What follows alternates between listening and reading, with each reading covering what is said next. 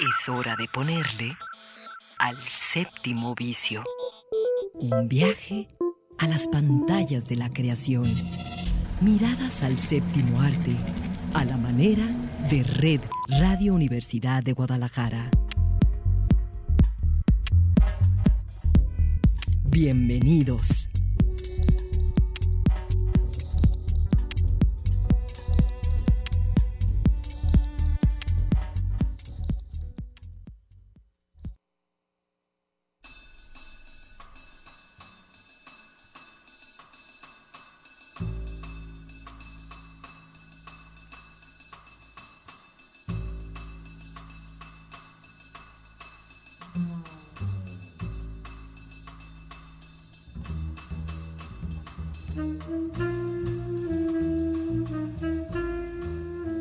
Son las 3 de la tarde, los saluda Eduardo Quijano. Así comenzamos el séptimo vicio.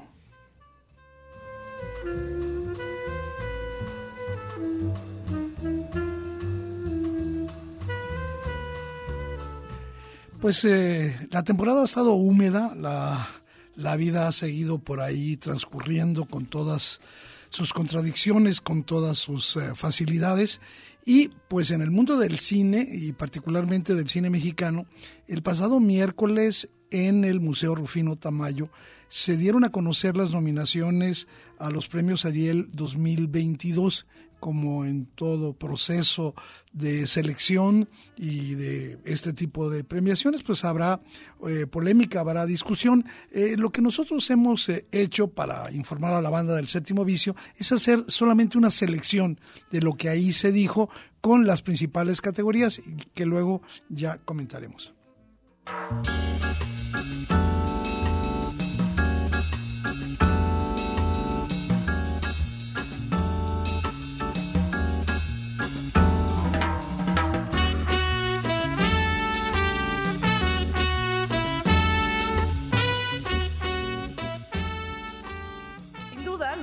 Producción cinematográfica continúa creciendo y posicionándose a nivel nacional e internacional. Para esta edición se inscribieron 140 películas entre largometrajes, cortometrajes mexicanos y películas iberoamericanas. Los y las nominadas a Mejor Ópera Prima son Nudo Mixteco, Ángeles Cruz, Te nombré en el silencio, José María Espinosa de los Monteros Tato, Muerte al verano, Sebastián Padilla Padilla. Exuba, Sabrina Muate. 50 o dos ballenas se encuentran en la playa, de Jorge Cuchi. En la categoría de mejor fotografía, Alejandro Cantú por El Diablo entre las Piernas, César Gutiérrez Miranda por Las Cosas Imposibles, Dariela Ludlow por Noche de Fuego, Emiliano Villanueva por una película de policías y Federico Barbabosa por Los Minutos Negros. Las y los nominados a Mejor Película Iberoamericana son Cadejo Blanco, de Guatemala, de Justin Lerner, El Buen Patrón, España, Fernando León de Aranoa, El Prófugo, Argentina, Natalia Meta, Memoria, de Colombia, Apichatpong Veraceta Cool y Mis Hermanos Sueñan Despiertos, Chile, Claudia Guaquimilla. Los y las nominadas a mejor largometraje documental son ¿Qué les pasó a las abejas? Adriano Otero Puerto y Robin Canul Suárez. Cruz, Teresa Camú Guerrero. Baja California, El regreso de Trisha Sif. Te nombré en el silencio, José María Espinosa de los Monteros Tato. Y una película de policías de Alonso Ruiz Palacios. Las nominadas a mejor actriz son Ana Cristina Ordóñez por Noche de Fuego. Ilse Salas por Plaza Catedral, Mónica del Carmen por una película de policías, Nora Velázquez por Las Cosas Imposibles, Silvia Pasquel por El Diablo entre las Piernas. Los nominados a Mejor Actor, Alejandro Suárez, El Diablo entre las Piernas, Benny Emanuel por Cosas Imposibles, Leonardo Ortiz Gris, Los Minutos Negros, Noé Hernández por Nudo Mixteco, y Raúl Briones, una película de policías. Así los nominados a mejor director son Alonso Ruiz Palacios por una película de policías. Ángeles Cruz por Nudo Mixteco. Arturo Ripstein por El Diablo entre las Piernas. Ernesto Contreras por Cosas Imposibles. Y Tatiana Hueso por Noche de Fuego. Y este año están nominadas en la categoría de Mejor Película Cosas Imposibles, dirigida por Ernesto Contreras. El otro Tom, dirigida por Rodrigo Pla y Laura Santullo.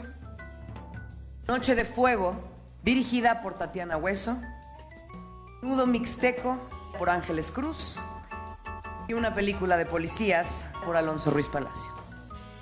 Estas son las nominaciones al Premio Ariel 2022. Muchas, muchas felicidades a todos nuestros queridos amigos nominados este día. ¡Ay, qué emoción! Pues ahí están las nominaciones y como queda claro, eh, las películas más eh, nominadas a los premios Serial 2022 son Noche de Fuego de Tatiana Hueso con 19 nominaciones, una película de policías de Alonso Ruiz Palacios con 10, las mismas nominaciones que tiene Cosas Imposibles de Ernesto Contreras mucha banda me pregunta dónde se pueden ver estas películas y creo que conviene destacar algunas. Por ejemplo, Noche de Fuego está disponible, la, película de Tatiana está disponible desde hace un buen rato en Netflix. Cosas Imposibles eh, de Ernesto Contreras se puede ver en eh, la plataforma Amazon Prime. Recordemos, Cosas Imposibles cuenta la historia de Matilde, una mujer mayor que tras la muerte de su esposo, eh, un hombre violento que abusaba de ella constantemente, encuentra una, nueva amistad, un, amigo en Miguel, un, vecino, un, joven eh, pues que trabaja en un tianguis, que es un dealer por ahí. Es la película de Ernesto Contreras. A mí, la verdad, me gustó bastante. Cosas imposibles. Por supuesto, no olvidar esta película con un formato muy especial entre, digamos, una especie como de docuficción muy bien lograda de Alonso Ruiz Palacios, una película de policías que está disponible en Netflix. Y recordemos Alonso Ruiz Palacios es el mismo director de Güeros, de Museo. Y eh, desde finales del año pasado, en noviembre, eh, la película ya estaba disponible en Netflix. Está protagonizada, y quiero subrayar esto, por eh, Mónica del Carmen, que también ha sido nominada, al igual que su pareja en la película Raúl eh, Briones. Y pues creo yo que es una apuesta audiovisual sumamente interesante. También en Netflix se puede encontrar La diosa del asfalto, que en estas nominaciones al Ariel 2022 está en la categoría de mejor coactuación femenina, justamente para Mabel eh, Cadena, y hablábamos la semana pasada, que ella va a participar en eh, Wakanda Forever, la película de, Black Panther 2. Eh, la diosa del asfalto tiene tres nominaciones en Amazon Prime están nominadas, eh, se encuentran películas que están nominadas otras tres. La única nominada a eh, mejor eh, en la categoría de mejor película animada, Un rescate de huevitos, ahí está. Otra película que es Muerte al verano, nominada a mejor ópera prima, y El exorcismo de Carmen Farías, que está nominada a mejor maquillaje y mejores efectos especiales. Y en filming, eh, eh, quienes tienen acceso eh, a esta plataforma, está la más reciente película de Arturo Ripstein, El Diablo entre las Piernas, que tiene nominaciones a múltiples categorías y también en Filming Latino se encuentra Blanco de Verano, la película que está nominada a Mejor Revelación actoral. Y bueno, pues eh, en Star también se puede encontrar, eh, quienes tienen acceso a la plataforma Star, se puede encontrar una película nominada a Mejor Película Iberoamericana, El Buen Patrón, eh, la película de Fernando León de Aranoa, con la actuación de Javier Bardem. Y en Movie, quienes tienen Movie, pueden ver Memoria, la película eh, nominada también, la película por Colombia nominada a Mejor eh, película iberoamericana. La edición número 64, ¿cuándo se van a entregar estos premios? Eh, ¿Cuándo se va a decidir? Bueno, esta edición 64 ya tiene fecha, va a ser el 11 de octubre y es muy probable, según lo que declaró la presidenta de la Academia Mexicana de Artes y Ciencias Cinematográficas, Leticia Guijara, que se celebre otra vez en el Palacio de Bellas Artes. Eh, por el momento, eso es lo que tenemos. Se olvidó decir cómo se llama la película que está en movie. Pues sí, es eh, la película Memoria. Memoria. Y bueno, pues, eh, pues ahí están. Vamos a seguir pues con atención esto y creo que es una muestra de lo saludable que se encuentra la producción cinematográfica mexicana. Esta semana también tuvimos un lamentable deceso, el deceso de una gran actriz. Yo tuve la oportunidad de verla, por supuesto, en películas, en la televisión y alguna vez en una obra de teatro. Ha fallecido Adriana Roel y hicimos esta pequeña cápsula en su memoria.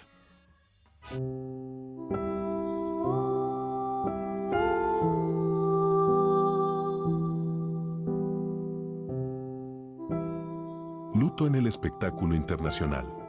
Actriz mexicana Adriana Roel ha muerto a la edad de 88 años.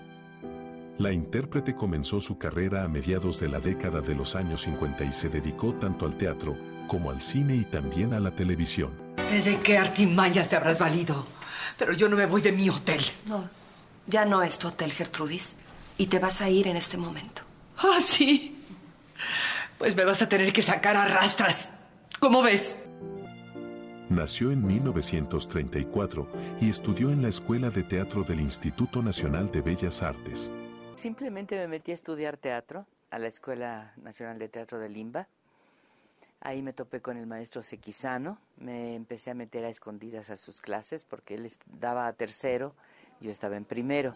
Viaja a París por una beca que le otorgó el gobierno francés y en ese país estudió en el Conservatorio de Arte Dramático me interesaba mucho pues conocer el tipo de teatro que no llegué a conocer aquí, que es el teatro clásico. Ahí estuve un año, estuve con eh, el maestro Perimoni en clases particulares, con Jacques Lecoq en mímica y expresión corporal, y la pasé muy bien, realmente fue una época maravillosa para mí.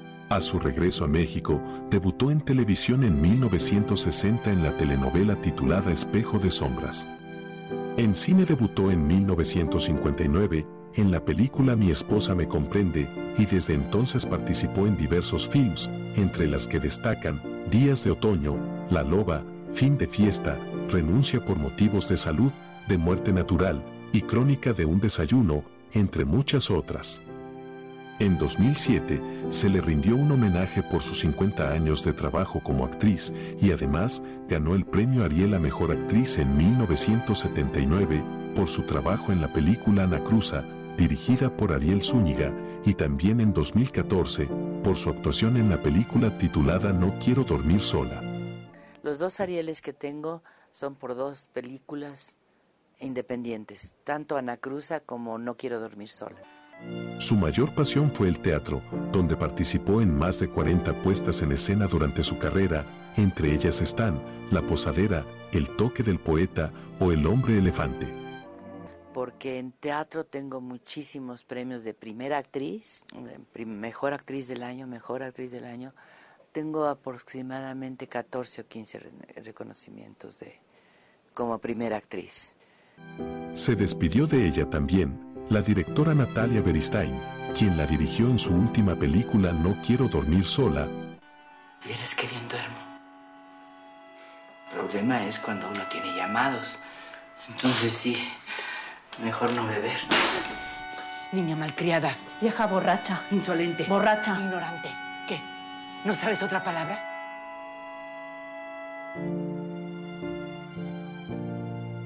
A la memoria de Adriana Roel. Descanse en paz. Y nos vamos a otra cosa. Séptimo vicio. Un viaje a las pantallas de la creación.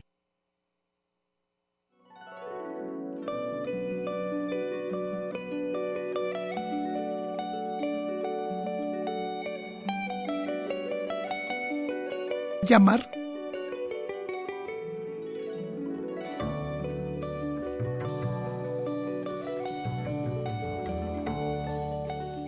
Y bueno, eh, además de pues la actividad relacionada con los Arieles, el fallecimiento de Adriana Roel, hemos querido dedicar un momento a esa actividad de eh, formación, de promover el desarrollo de talento, el crear alternativas de conocimiento sobre el cine. Y pues creo que es una de las labores, mm, digamos, eh, que requiere mucho más esfuerzos, eh, que es de más largo plazo. Y es ahí donde... Eh, el cine y sobre todo quienes nos dedicamos a la parte formativa, la, a la educación, pues tiene desde mi punto de vista, los mayores desafíos eh, en la manera en que podemos eh, capacitar, eh, dotar de herramientas a quienes ven en el cine un territorio de creación y de desarrollo profesional. Muchas veces este proceso es lento, no ofrece frutos en el corto plazo, pero lo que sí es cierto que eh, pues ofrece la oportunidad de desarrollar de la mejor manera a los jóvenes sobre todo. Y para eso tengo el, gusto, como es cada vez que charlo con él, de eh, platicar esta tarde en el séptimo vicio con Itzmalín Benítez González, que es el jefe de artes audiovisuales de la Secretaría de Cultura. Ismalín, bienvenido como siempre a tu casa, el séptimo vicio. Hola, ¿qué tal, profe? Muchas gracias. Saludos a, a su audiencia. Y bueno, eh, tú nos traes aquí una información, no te quiero, eh, digamos, quitar información, así que, eh, por supuesto que ya decía yo que es, es una labor sumamente importante el, la, la, la formación, la capacitación y para eso tienes algo importante para nosotros. Sí, sí, pues mencionarles que pues hay varias, muchísimas actividades que están organizando desde la Dirección de Artes Audiovisuales de la Secretaría de Cultura, pero bueno, la, creo que la más, la más importante que quisiera compartirles ahorita, pues es que está abierta la convocatoria para tomar los tres módulos del diplomado en Historia del Cine Mexicano que se imparte en conjunto con la Cineteca Nacional tenemos, eh, pues son unos profesores excelentes y con mucho jugo por sacarles, porque estos, estos cursos, esto, este diplomado eh, está impartido por el doctor Alejandro Pelayo y también por eh, Juan Antonio de, la Riva, ¿no? hay que hacer el comentario para quien no sepa, Juan Antonio de la Riva, un director de larguísima trayectoria Pueblo de Madera, entre otras, eh, eh, Elisa en el fin del mundo, en fin, y por supuesto el maestro Alejandro Pelayo, que es el director de la Cineteca Nacional. Claro, y también director... Eh, él mismo de películas en la época de los años 80 y 90, tienes razón. Claro, como Miroslava, por ejemplo. Por ejemplo, que es probablemente su obra más representativa. Sí, claro, y bueno, pues ambos, ambos directores con una amplia experiencia, no solo en lo académico, sino bueno, pues ellos han eh, vivido el cine, ¿no? Ellos lo, lo, lo, lo, han hecho, lo han vivido y, y bueno, pues es, es, de verdad eh, riquísimo el poder eh, eh compartir, que nos compartan sus experiencias a lo largo de, de, de, esto, de este curso, ¿no? Es un curso que, que está pensado en tres módulos eh, que bueno, pues va desde el desarrollo, los inicios de, la, de la industria en México, eh, bueno, pues pasando por todas sus etapas, como, eh, bueno, pues pasa de la, de la mudo a la sonoro, la, obviamente la época de oro del cine mexicano, el cine de autor, el cine de, de pues de pues de cabaret también y bueno pues también los el llamado nueva ola del cine mexicano, ¿no? También. Entonces es un, es un, es un diplomado muy, muy, muy completo y que, bueno, como bien lo decía, pues es muy, me parece que es muy importante entender eh, pues la historia de, de, nuestros cines y si es que queremos entender dónde estamos parados ahorita, ¿no? Ismalín, ¿qué tiene, ¿qué tiene, que hacer eh, quien está interesado eh, por eh, tomar este diplomado? ¿Existen becas? a ver, platícanos un poquito más de cómo acceder a esta enorme oportunidad de conocer de, a través de personajes tan importantes como Alejandro Pelayo, como Juan Antonio de la Riva, la historia de nuestra cinematografía. Claro, pues es muy fácil. De, las bases están en la página de la Secretaría de Cultura, pero eh, solamente tienen que mandar una carta de interés, una carta de compromiso de que van a asistir a por lo menos el 80% de, de las clases que se imparten. Y bueno, pues nada, hay 15 lugares. Es una beca para, eh, bueno, aclarar, eh, la modalidad va a ser eh, híbrida, va a haber una va a haber unas clases presenciales y va a haber clases eh, virtuales. Las clases virtuales las estamos dejando, eh, son 30 lugares en general, pero estamos dejando eh, 15 lugares para personas que residan en el área metropolitana de Guadalajara y otros 15 lugares son para personas que justo no radiquen en el área metropolitana de Guadalajara, sino que sean del estado de Jalisco y que ellas puedan tomar el diplomado eh, pues de manera de manera virtual no excelente. Oye y hasta cuándo tienen oportunidad de ir a la página de la secretaría de, de, cultura de Jalisco y ver la convocatoria y participar cuál es la fecha límite y cuándo iniciaría este diplomado mira la la fecha límite para tomar el para entrar para mandar su eh, aplicación es al 19 de agosto y, eh, y bueno, pues estaremos estaremos comenzando cursos el 24 de agosto, si no mal recuerdo. Pues eh, a mí me parece una oportunidad, obviamente es un tema que a mí me, me fascina, que me toca y eh, encantado de poder eh, hacer eco a esta invitación que nos hace eh, la Secretaría de Cultura a través de la Jefatura de Artes Audiovisuales, que es participar en este diplomado de Historia del Cine Mexicano. ¿Cómo entrar? Muy fácil. Cómo participar, ir a la página de Secretaría de Cultura, ahí está la convocatoria, llenar los requisitos muy simples y pues obviamente eh, asistir, participar al menos en el 80% de las sesiones. Así es. Eh, si me permite nada más también hacer unos breves anuncios rapidísimos. Adelante. sí, claro, gracias. Nada más este pues comentar que también este tenemos varias cosas en materia de exhibición. Eh, tenemos pues conmemorando el Día Internacional de los Pueblos Indígenas eh, y en conjunto con la Comisión Estatal Indígena el 11 de agosto estaremos exhibiendo Nudo Mixteco en el Parque Alcalde a las ocho y media de la noche. Maravilloso, ¿eh? Maravilloso. Es probablemente una de las mejores películas que se han hecho, digamos, eh, voy, a decirlo así, a lo mejor es puedo pecar de exageración. La película a mí me conmovió, son esas tres historias brutalmente amarradas. Eh, creo que es una de las mejores películas hechas desde la visión, digamos, de etnias originarias con sus problemas, pero eh, eh, puesto los pies en el siglo XXI.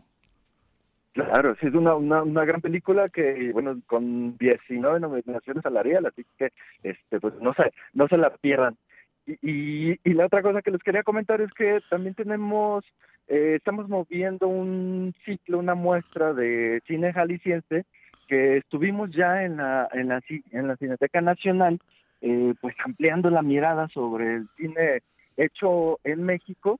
Y bueno, esta muestra que llamamos Semana del Cine Jalisciense, que se compone de seis cortometrajes y seis largometrajes hechos en su totalidad por realizadores jaliscienses, bueno, pues se va a estar moviendo en, en otros lados, va a estar en Nuevo León, va a estar en Puebla, en Nayarit, en Nogales, en Sonora, en fin, en varios otros lugares, pero también va a estar acá en el eh, Museo Cabañas a partir del 17 al 20 de agosto. Vamos a tener la oportunidad de ver estas eh, películas eh, hechas por realizadores jaliscienses. Bueno, pues el séptimo vicio va a recordar sobre todo esta em, semana de cine jalisciense y, por supuesto, eh, la próxima semana recordarle a la banda que vaya ahí al Parque Alcalde a ver Nudo Mixteco. Eh, Ismaelín, como siempre, un gusto platicar tan con tantas buenas noticias de tu trabajo, de, ese trabajo, eh, yo digo, tan indispensable, tan urgente de promover la creación y la formación en nuestro país en el área del cine. Muchas gracias. Maestro, saludos, buenas tardes. Que estés muy bien. Nosotros nos vamos a otra cosa porque fíjense que hay en cartelera una película, un documental, a mí me encantó, yo tuve la oportunidad como parte del comité de selección del Festival Internacional de Cine de Guadalajara de verla, me encantó, no participó en nuestro festival porque decidió hacerlo en Morelia, pero ahora se está exhibiendo en la Cineteca FIC y vamos a escuchar a Isabel Vaca, la directora de temporada de campo, este documental que nos, nos lo presente y luego haremos unos brevísimos comentarios. Adelante.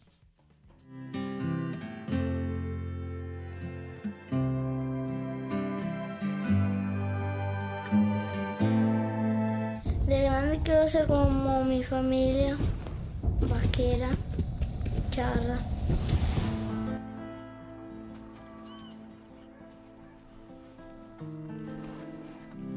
Temporada de Campo es una película que trata acerca de un verano en la vida de Brian, que es un niño de 11 años que vive en un pequeño pueblo en Jalisco. Y bueno, su sueño es convertirse en vaquero, ¿no? Igual que su abuelo y sus tíos. Pues es un coming of age eh, y un retrato de la infancia rural. ¿Ahora qué hicieron? ¿Qué hicimos? ¡Vaca!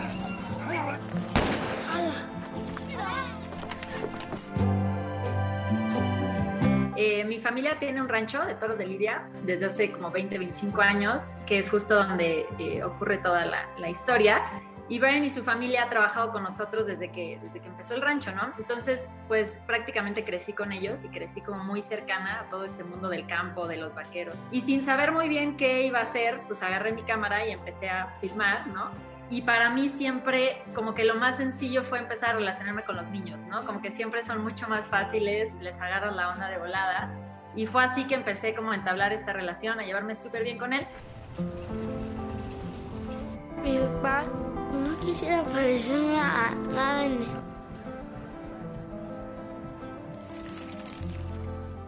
y pues me interesaba mucho retratar todo su universo a través de distintas situaciones, el tema de su familia, el tema de la migración, el tema de no querer ir a la escuela. No a la escuela. Ya no voy a ir. ¿Por qué? Ya no voy. Está mejor acá. Eh, todos estos factores me parecía muy, muy interesante pues reflejarlos a través de él, ¿no? Y del resto de, de los niños que viven ahí.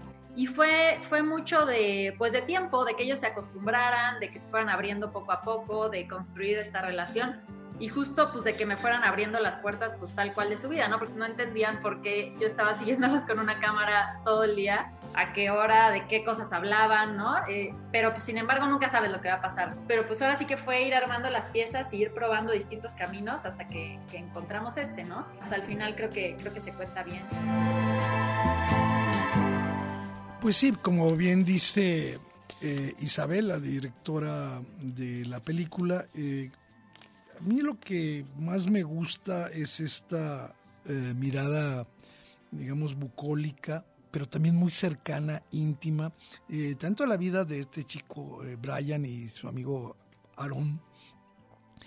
Y lo, que, lo que está, digamos, en el trasfondo de toda la historia es es la, pues la historia, la, manera en que se construye la tauromaquia. Y podemos tener cualquier punto de vista a favor o en contra de la tauromaquia. Sin embargo, eh, quiero decir que eh, la historia de temporada de campo eh, no es una historia que intente defender o hacer énfasis ni juicios morales acerca de lo que ocurre en, en un rancho donde un rancho ganadero de, de toros de Lidia.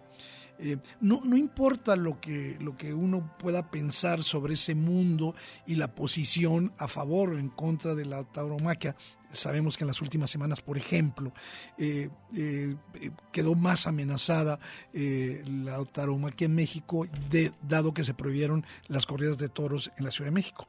Entonces, bueno, es un mundo que está ahora sí que para, para, algunos para bien en proceso de, de extinción, pero lo que vale la pena en temporada de campo, este documental brevísimo, hermoso, es que puedes acercarte y conocer eh, cómo se vive la experiencia eh, desde un mundo infantil, una mirada tal vez ingenua, pero muy vital de Brian. Una historia que admite muchas eh, formas, diversas formas de conocerla y que recomiendo profundamente. Está en cartelera temporada de campo, nosotros nos vamos a un brevísimo corte escuchando esta rola que a mí en lo particular me gusta mucho.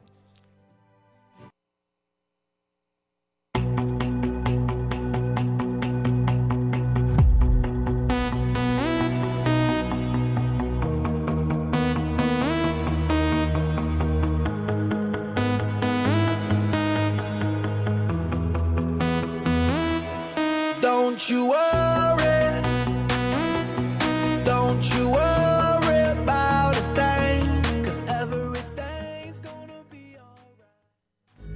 espacio de gozo común en el 104.3 de FM. El séptimo vicio.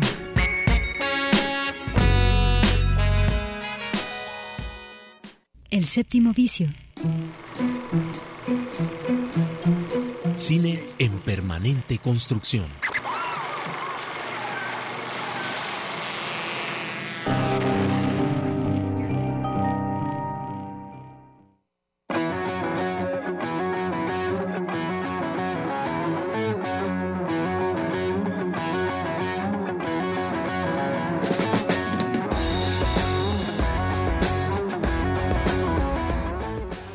Séptimo Vicio, producción de Samuel Lomelí, que está también a cargo de los controles, Eduardo Quijano aquí en el micrófono. Hay un estreno en esta semana, un estreno que al menos a algunos eh, pues eh, nos provocó una catarsis de buenas vibras y vamos a hablar justamente ahora mismo de Trembala.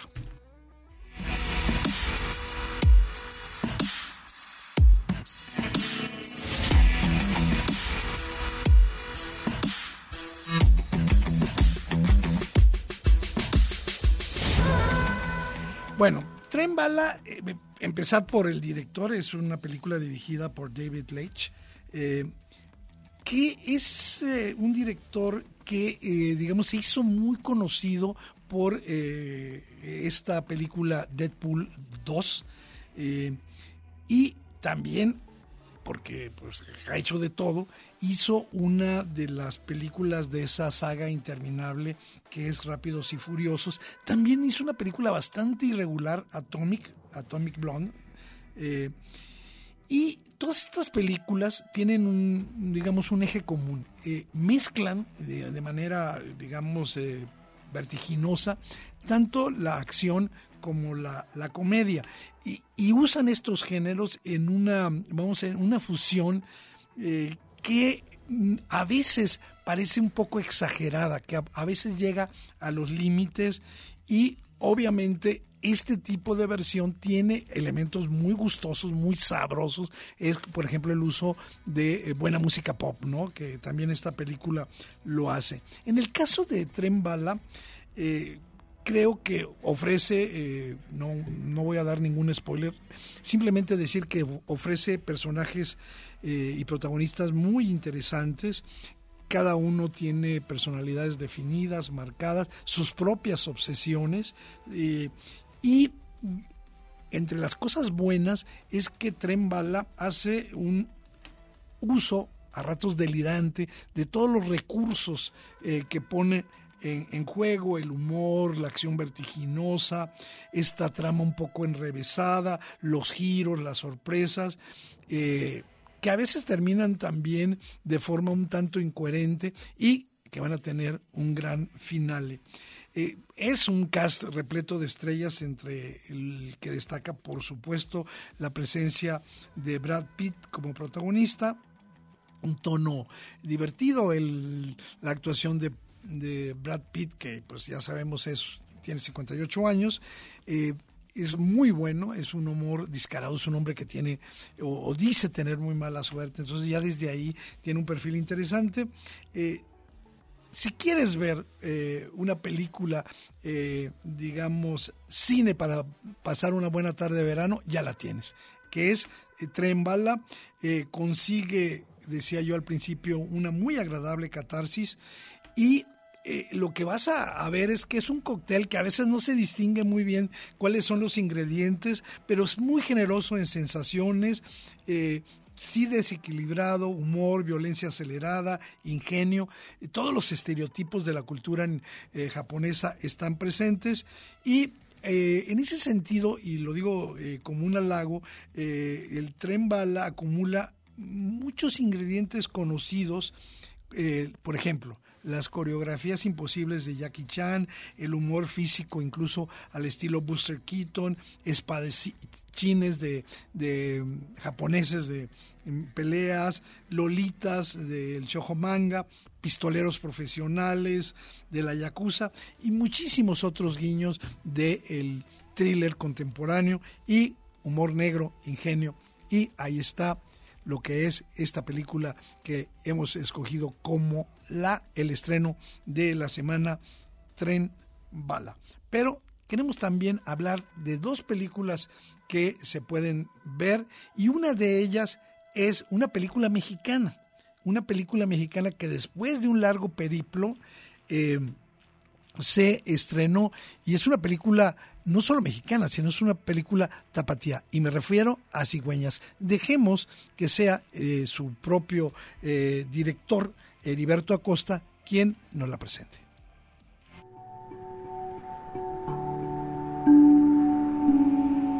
Oye, necesito decirte algo. Siento miedo.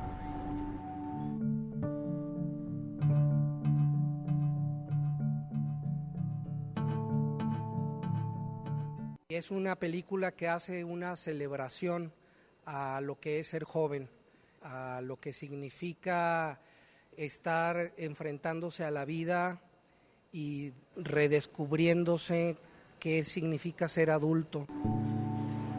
Esta dirección es de un gringo retirado. Dice que a las muchachitas y que inclusive a veces sin dinero.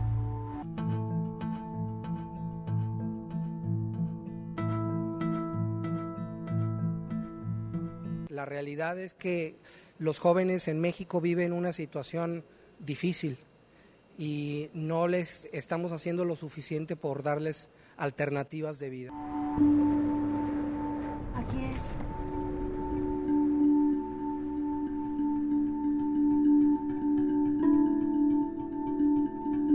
Oiga, ¿y cómo se llaman esos?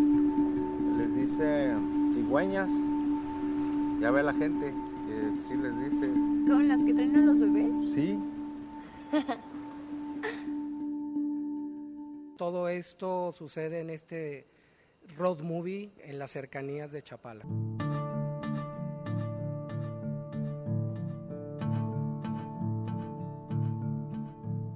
Yo invito a todo el auditorio a que asista porque es muy importante que esta plataforma continúe y esto va a continuar gracias a que la gente asista a apoyar lo que estamos haciendo aquí en el Estado.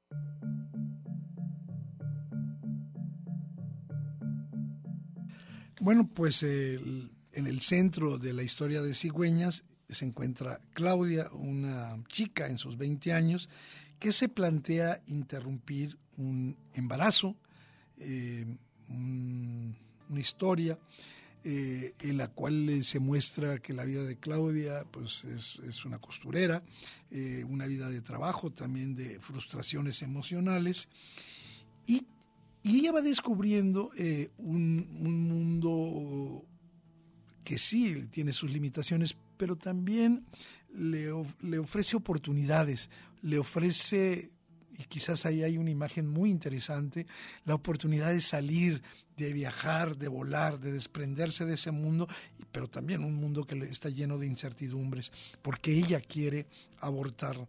Y bueno, tiene la compañía de su amigo, una especie de pareja no, no consolidada, Arturo, que también participa de las dudas de Claudia y en algún momento se va a cuestionar sobre su propia vida. Sí es, como él decía, una película de maduración, de coming of age, una película que, eh, como decía su director Heriberto Acosta, eh, coloca la problemática del aborto como un punto de partida para hacer un retrato, pues digamos, de carácter generacional situado en Guadalajara y sus alrededores. La película apuesta, creo que por ratitos en exceso, eh, en un viaje lírico en un automóvil hacia el lago de Chapala. Y lo interesante es que en este viaje va colocando eh, ideas sobre lo que es ser joven eh, hoy, sobre lo, lo, complicado de asumir y de tomar decisiones, de cómo se empiezan a atisbar las paradojas de la responsabilidad y por supuesto también de la Libertad Cigüeñas es una producción jalisciense que ya está en salas de cine, particularmente en la Cineteca FIC, la puedes ver. Es una película honesta, sin artificios, sin, sin nada, sin exageración, sin melodrama, solidaria y con personajes creíbles.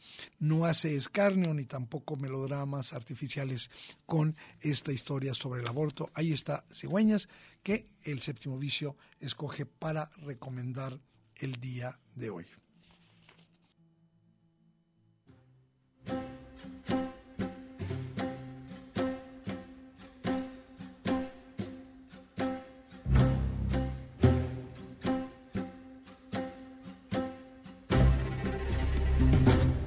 Y bueno, en plataformas hay eh, una historia que se puede ver a través de dos películas diferentes.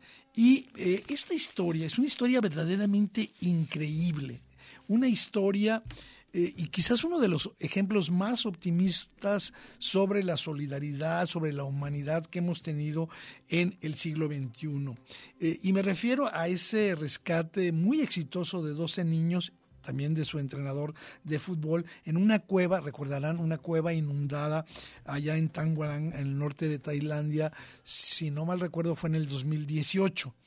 Los Jabatos Salvajes se llamaba el equipo de fútbol de estos chicos entre 11 y 16 años, que durante tres semanas eh, lucharon en este encierro, en esta cueva inundada, en medio de la oscuridad, de la humanidad, y que puso en marcha una misión verdaderamente colosal de rescate que implicó miles de voluntarios eh, que bombeaban, drenaban y desviaban eh, frenéticamente el agua de la lluvia para que estos niños y su profesor no se ahogaran. Bueno, esta historia está contada de dos maneras. Una la pueden ver en la plataforma, quienes tienen la plataforma Disney Plus, la pueden ver eh, en el documental eh, que se llama Rescate en las Profundidades. Lo hizo el mismo matrimonio de directores que eh, hizo otra película que también está en la plataforma que se llama Free Solo, sobre escaladores, una película que ganó el Oscar.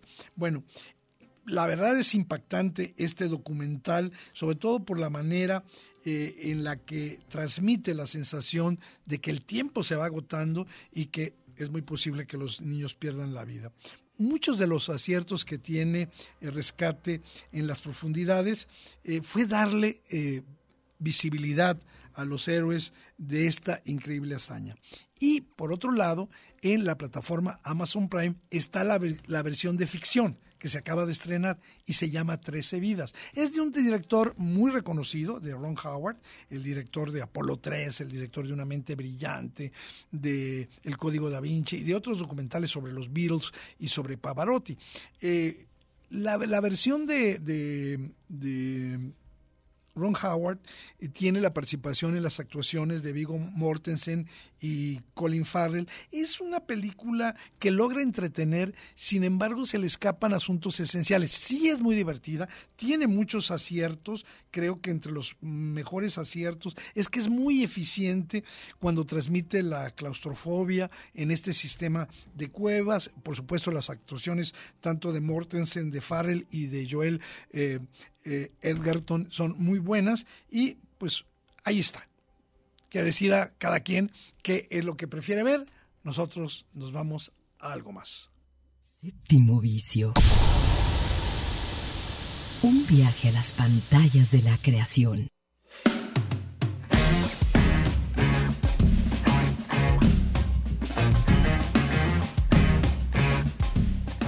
Bueno, pues eh, como siempre, la parte a la que le dejamos un espacio estelar es a la sección de Claudio Caballero. Hay que ver dónde tendremos recomendaciones de series y el recordatorio de un documental que todo el mundo estamos esperando. Entérate ahora con Claudia Caballero de lo mejor que hay que ver. Películas y series imperdibles que hay que ver.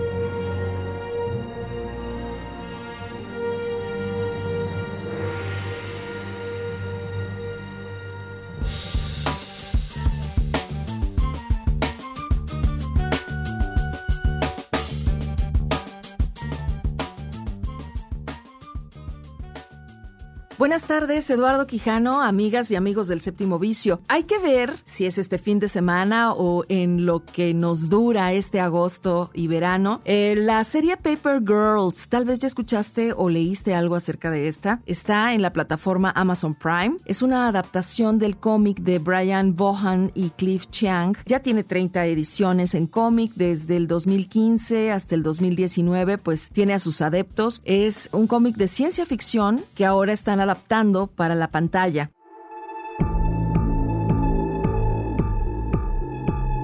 Cuenta la historia de cuatro niñas de 12 años que reparten periódicos en un lugar conocido como Stony Stream, un suburbio ficticio de Cleveland, en Ohio. Creo probable que hayas escuchado o leído algo sobre esta relación que están haciendo de esta serie con Stranger Things. ¿Tú sabes? Es muy famosa ya Stranger Things desde Netflix y entonces eh, incluso la crítica ha sido que esta es la apuesta de Amazon para tener una ciencia ficción, una serie, una miniserie de ciencia ficción tan fuerte, tan poderosa como lo es Stranger Things. Y bueno, sí hay que decir las diferencias. Es comprensible que se esté relacionando una con la otra porque ambas están situadas en esos años 80. La referencia de que son además menores de edad, que son en este caso chicas, ahora son solo chicas protagonistas, es una distinción. No te cuento mucho.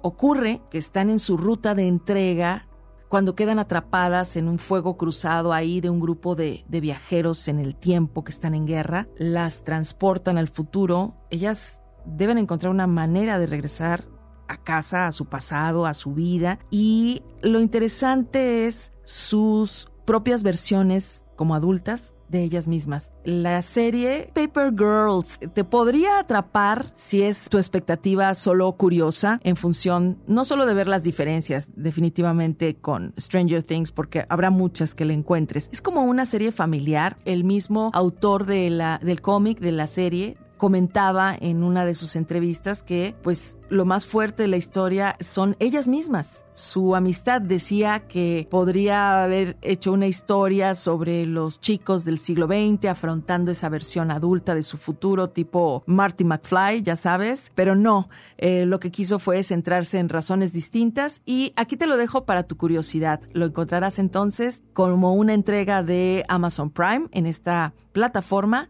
el nombre de la serie que te acabo de comentar es Paper Girls o las chicas del papel o las repartidoras en este caso del periódico.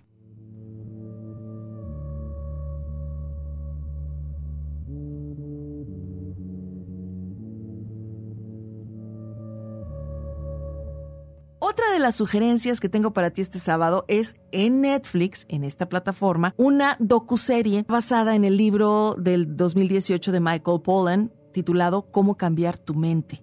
El título es el mismo. Es esta nueva ciencia de la psicodelia y lo que enseña sobre la conciencia, la muerte, las adicciones, la depresión y la trascendencia. Este, como libro, fue un bestseller y explora también en la serie la historia del uso de drogas psicodélicas, LSD, MDMA, la psilocibina y la mescalina, y los prejuicios obviamente en torno a estas sustancias, y que se abordan de una forma en la que tú puedes, en cada uno de sus cuatro capítulos, porque únicamente consta de estos cuatro, los usos que tienen drogas psicodélicas cómo cambiar tu mente. Cuentan con entrevistas a especialistas, personas que están relatando sus experiencias con el uso de estas sustancias y el material de archivo que lo complementa. El mismo Polan, el autor del libro, va guiando la investigación y te va llevando de la manita, navegando por este mundo de las drogas psicodélicas, que por cierto están muy de moda y que entonces, bueno, tú podrás encontrar ahí los detalles que desees de cada una de estas.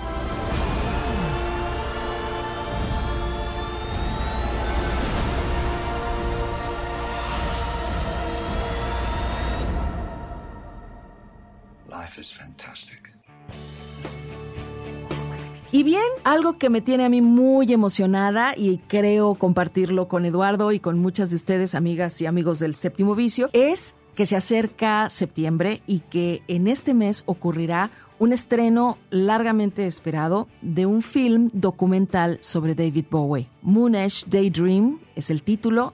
Ya hay un tráiler que tú puedes ver y que te va a asombrar la fecha del estreno es el 16 de septiembre y bueno, ya hubo una presentación en la más reciente edición del Festival de Cannes. Llegará a los cines comerciales para mediados del mes de septiembre una cinta que fue autorizada por los herederos del mismo David Bowie, dirigida por Brett Morgan, que él estuvo a cargo de la producción y también del guion del film nos lleva directamente a esas etapas prolíficas, porque fueron varias las que tuvo David Bowie. Mucho del material que vamos a ver está concentrado en la carrera de mediados de los 70 del artista, pero bueno, la extensión de su obra pues también le permite a este documental, que por cierto dura más de dos horas, eh, que se expanda por ese universo entero de este artista fascinante, de este camaleón y que convirtió y jugó entre el arte y la moda con la música. Eh, Morgan ya tiene experiencia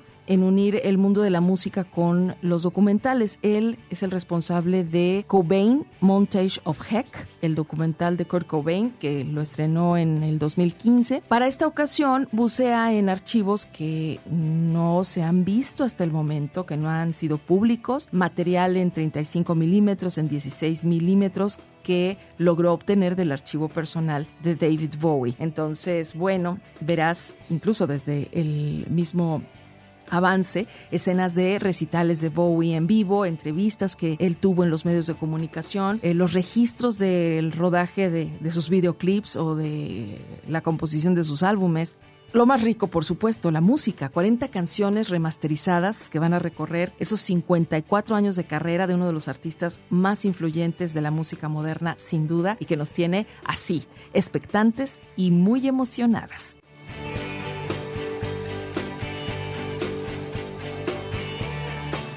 Con esto me despido y espero que tengas un excelente fin de semana, que sigas escuchando las recomendaciones del séptimo vicio y que las compartas con quien más quieras. Hasta entonces, que será el próximo sábado aquí en Radio UDG. Y nosotros, antes de retirarnos, eh, agradeciendo tu compañía, recordamos lo que hemos hablado hoy en el séptimo vicio, las nominaciones a los premios Ariel 2022, un recuerdo a la memoria de la gran actriz Adriana Roel, eh, la entrevista con eh, Benítez, que nos invita a participar en un diplomado de cine mexicano. Hablamos del documental eh, Temporada de Campo, que se está exhibiendo, también de la película Jalisciencia eh, Cigüeñas, el estreno de la semana, como catalogamos al Tren Bala, y la posibilidad de ver en plataformas una historia en su versión documental y en su versión ficcionada una historia de el rescate de 12 niños y su profesor de fútbol, su entrenador de fútbol en una cueva allá en Tailandia. Bueno, y finalmente las sugerencias de Claudia Caballero. Eduardo Quijano te da las gracias y espero que tengas el mejor fin de semana. Vámonos escuchando algo sabroso con Rosalía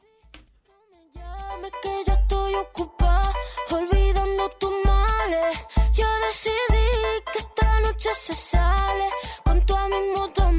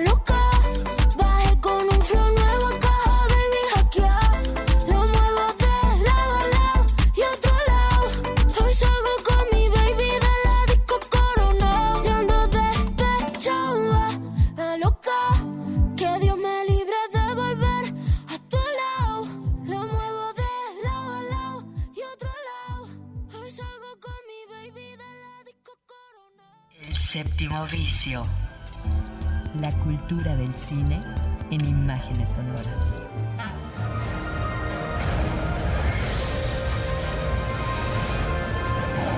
Miradas al séptimo arte, a la manera de Red Radio Universidad de Guadalajara. Escúchanos todos los sábados desde las 3 de la tarde. Hasta la próxima.